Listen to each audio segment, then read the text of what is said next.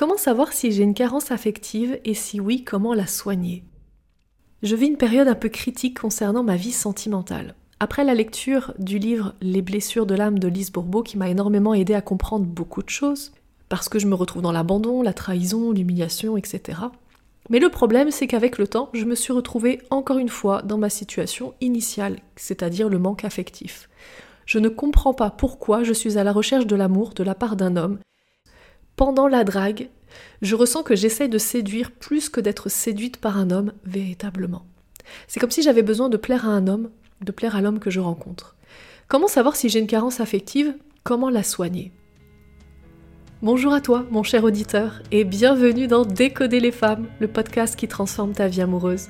Je suis Stéphanie Palma et je suis ravie de t'avoir avec moi dans ce tout nouvel épisode.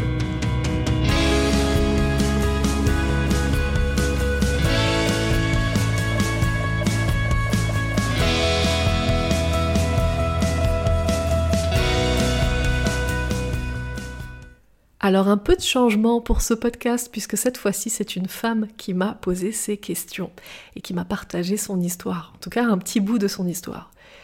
Mais le problème peut être exactement le même si tu te retrouves dans ce cas-là et que tu es un homme au lieu d'être une femme. Si tu as découvert que tu avais des blessures, certainement tu as peut-être aussi lu euh, le livre euh, Les blessures de l'âme de Lise Bourbeau et tu t'es reconnu dans les différentes blessures, que ce soit le rejet, l'abandon, la trahison, etc., etc., l'humiliation, etc. Et peut-être que tu t'es reconnu là-dedans et tu t'es rendu compte que le fait de savoir ça ne changeait rien à la réalité, que c'était bien, bien beau et que c'était une bien bonne étape que d'avoir conscience de soi, mais que, au final, sur le long terme, ça changeait pas grand-chose. Alors je vais quand même euh, rappeler que l'étape la plus importante dans une transformation, la première étape est bien évidemment de prendre conscience de tes problèmes, tes blocages, c'est-à-dire les comportements que tu as qui sont quasiment inconscients, quasiment automatiques et qui te font vivre une vie que tu ne veux pas. Comme par exemple si tu es célibataire et que tu as envie d'attirer la femme idéale, la femme parfaite, la femme magnifique dans ta vie, celle avec qui tu vas avoir une histoire d'amour juste incroyable, et que tu ne le fais pas, tu n'y arrives pas, c'est parce que tu as des comportements qui vont à l'encontre de ce que tu veux vivre dans ta vie. Et c'est pareil si tu es en couple et que tu veux peut-être sauver ton couple de la rupture, en tout cas éviter les crises de couple, ou que tu veux peut-être reconquérir ton ex et que tu n'y arrives pas, c'est parce que tu as des comportements qui vont à l'encontre de ça. Et la plupart des comportements qu'on a sont inconscients. Alors je te dis tout de suite, c'est normal, tu es un être humain, donc la plupart des comportements que tu as sont inconscients. La première étape d'une transformation, c'est donc avoir conscience de tes comportements. Je te donne un exemple.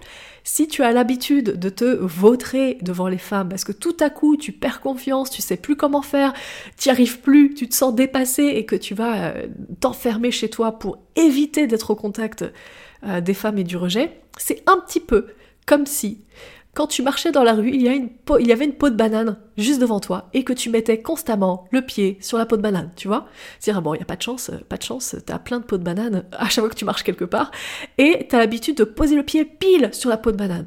Si t'as pas conscience de ça, tu vas pas comprendre pourquoi tu es tombé et pourquoi tu t'es fait mal et tu vas pouvoir incriminer les autres en disant oui mais c'est parce que c'est elle m'a poussé, c'est lui parce qu'il fait ça, nanana, oui parce que j'ai eu peur donc j'ai mis un pied sur le côté sans mettre un pied sur le côté que j'ai glissé et si j'ai glissé c'est parce que quelqu'un m'a fait peur. Non, c'est parce qu'il y avait la peau de banane.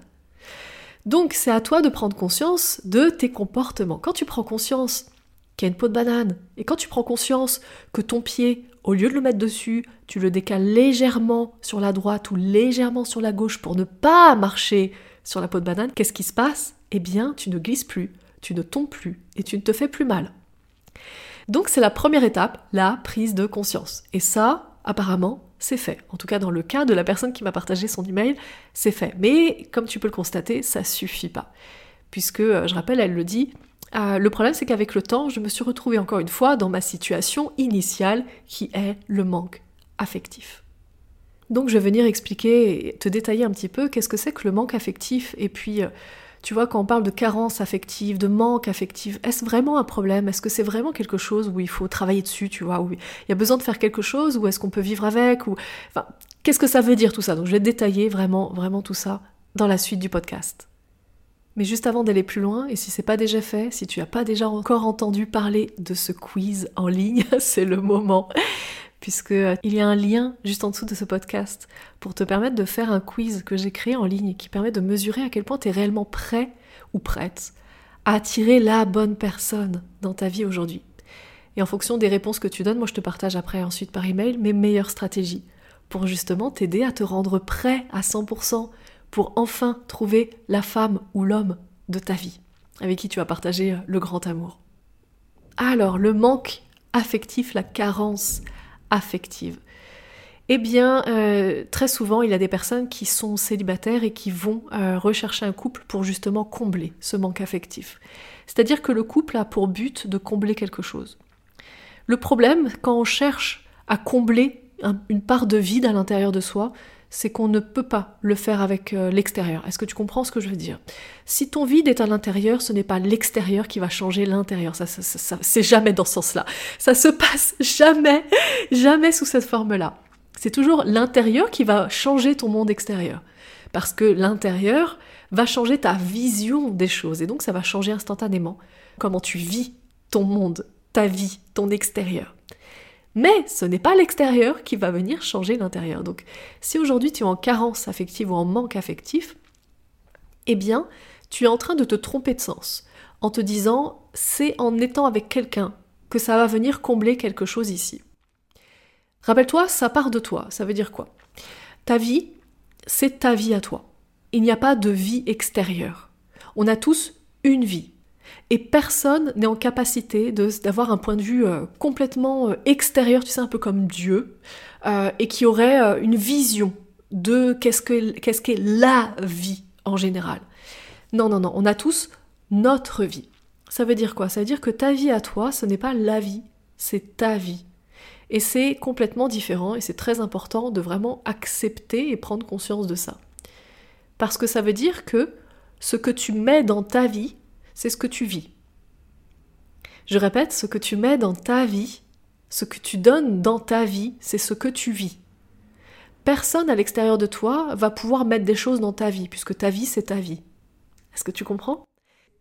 C'est un petit peu, en fait, comme si on était... Euh, alors je sais que ça fait bizarre ce que je vais dire, mais comme si on était un petit peu seul dans ce monde. C'est-à-dire que quand tu regardes de ton point de vue à toi, de ta propre vie à toi, tu es seul dans ta vie. C'est-à-dire ta vie, c'est toi. Tout ce que tu y mets, c'est ce que tu y vis. Il n'y a que toi qui peux changer les choses, il n'y a que toi qui peux y mettre des choses. Tout ce que tu y mets, ça va être le résultat de ce que tu vas y vivre. Quand je dis tu es la source de ta vie, ça veut réellement dire tu es la source de ta vie. Personne d'autre dans ta vie ne peut être une source pour ta vie. Alors je dis vraiment ça et j'insiste, et j'insiste vraiment beaucoup sur ta vie, parce que c'est important de comprendre ce, ce concept qui est fondamental et qui permet donc de comprendre l'ordre réel des choses, c'est-à-dire comment ça se passe quand tu as un manque affectif pour le combler. Donc si je te dis que le seul moyen pour toi de changer ta vie, c'est en fonction de ce que tu y mets, c'est-à-dire si tu mets des choses différentes dans ta vie, tu vas changer de vie. Quand tu comprends que tu as un manque affectif et que tu t'attends de l'extérieur que ça comble ça, alors que ça pourra jamais combler, jamais, l'extérieur peut jamais. Quand tu comprends que ce manque affectif, à partir du moment où toi tu le combles, eh bien il est comblé. Tu comprends? À partir du moment où, au lieu de chercher par l'extérieur que ça vienne combler l'intérieur qui est impossible, tu commences à y déposer dans ta vie de l'affection, qu'est-ce qui va se passer? Tu vas faire l'expérience de l'affection. Tu déposes à l'extérieur de la vie, donc à l'extérieur de ta vie, de l'amour, tu fais l'expérience de l'amour.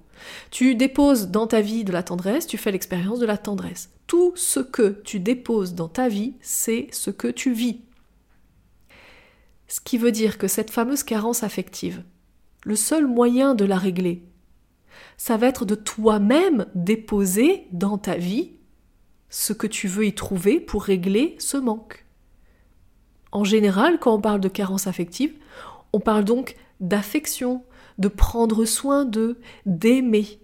Et quel est le meilleur moyen, en fait, pour déposer de l'amour dans sa vie, pour pouvoir faire l'expérience de l'amour, ou déposer de l'affection dans sa vie, pour pouvoir faire l'expérience de l'affection? Eh bien, ça va être de le déposer à l'extérieur de soi, vers les autres. Les autres sont pas dans ta vie, dans le sens où ils sont pas dans ta vie parce qu'ils peuvent pas influencer ta vie, mais par contre, par contre, tu peux les utiliser comme des vecteurs de toi vers toi. Ça veut dire que tout ce que tu vas déposer à l'extérieur de toi, c'est-à-dire ce que tu vas croire déposer chez les autres, qui en fait rien d'autre qu'à l'extérieur de toi, tout ce que tu vas déposer chez les autres, c'est ce que tu vas vivre. Donc quand tu es en manque affectif, quand tu es en carence affective, il est peut-être temps que tu te mettes à aimer quelqu'un, à prendre soin de quelqu'un ou de quelque chose. On n'est pas obligé, euh, c'est pas forcément un humain.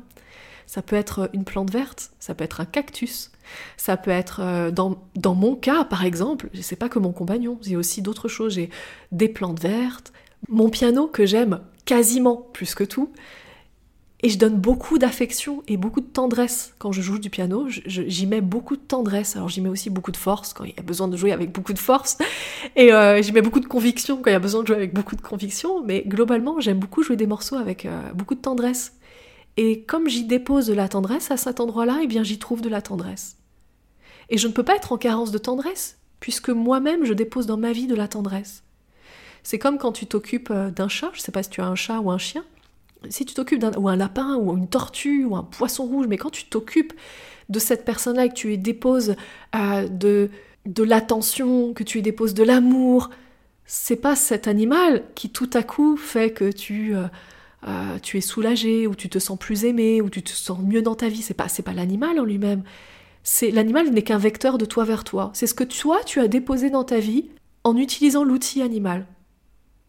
Donc quand tu es dans un cas de manque, eh bien il est temps que tu combles toi-même ce manque en déposant dans ta vie ce que tu veux y trouver, en déposant dans ta vie ce qui va te permettre de combler ce manque-là.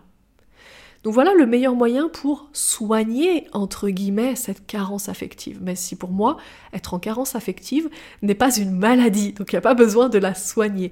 La vie est une succession de vagues. Parfois, tu es en haut de la vague et tu surfes sur la vague et tout est cool et tout est chouette et la vie est merveilleuse.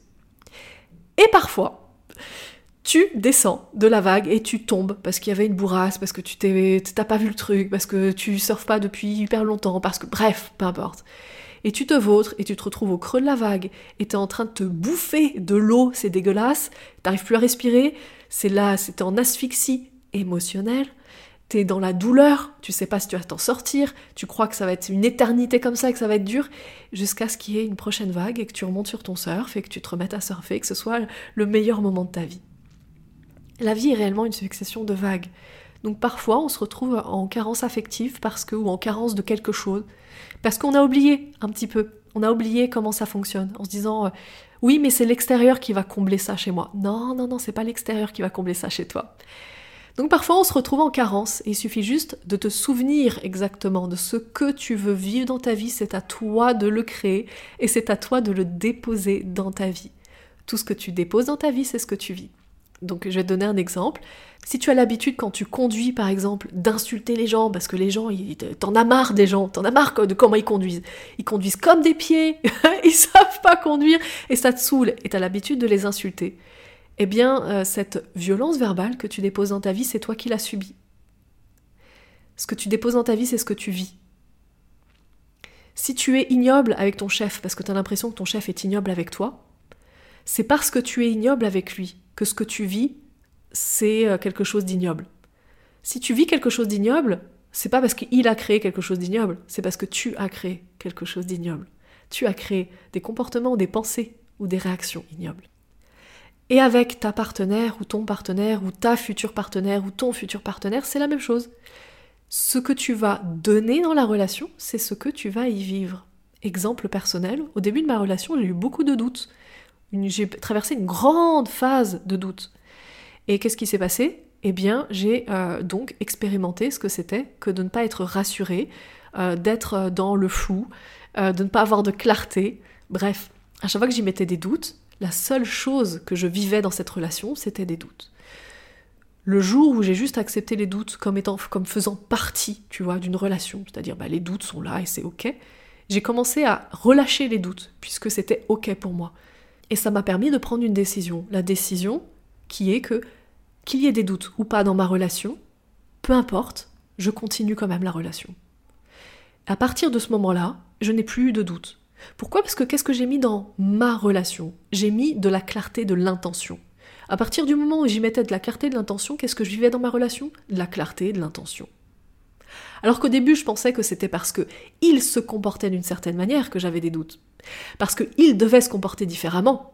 Parce que certainement ce n'était pas le bon et ce n'était pas la bonne personne. Alors qu'en réalité, c'est simplement que je faisais l'expérience de ce que je mettais dans mon couple. Il n'a pas changé de comportement entre-temps. J'ai changé ce que je mettais dans mon couple. Et donc, j'ai au final changé ce que je vivais dans mon couple.